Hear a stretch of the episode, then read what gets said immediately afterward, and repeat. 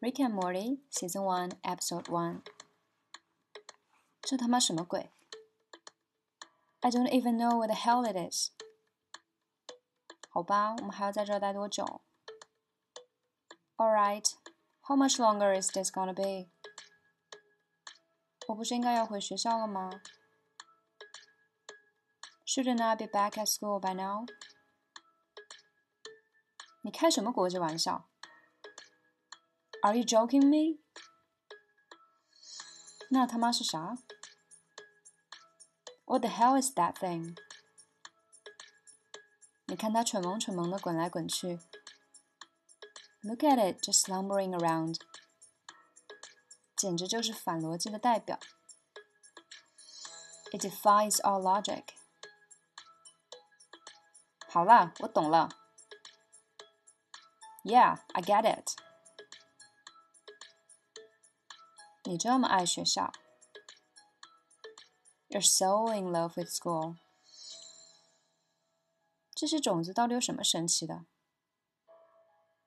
What's so special about these seeds, anyways? What's so special about something, anyways?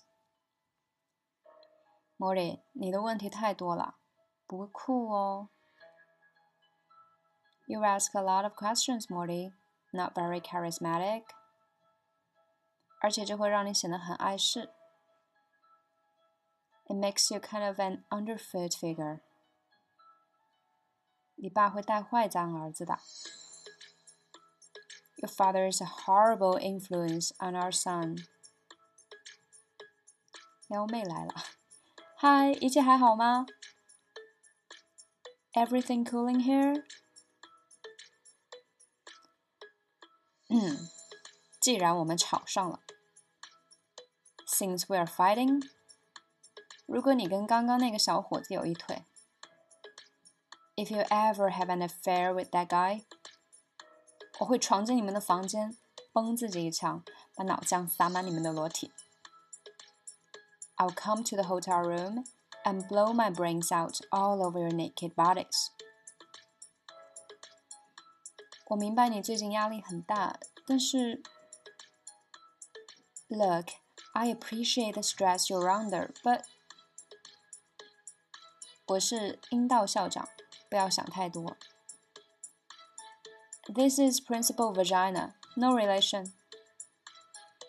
我想问问你和 Morty 的爸爸今天下午有没有空来学校谈话呢？I wonder if you and Morty's father might be able to have a chat with me this afternoon.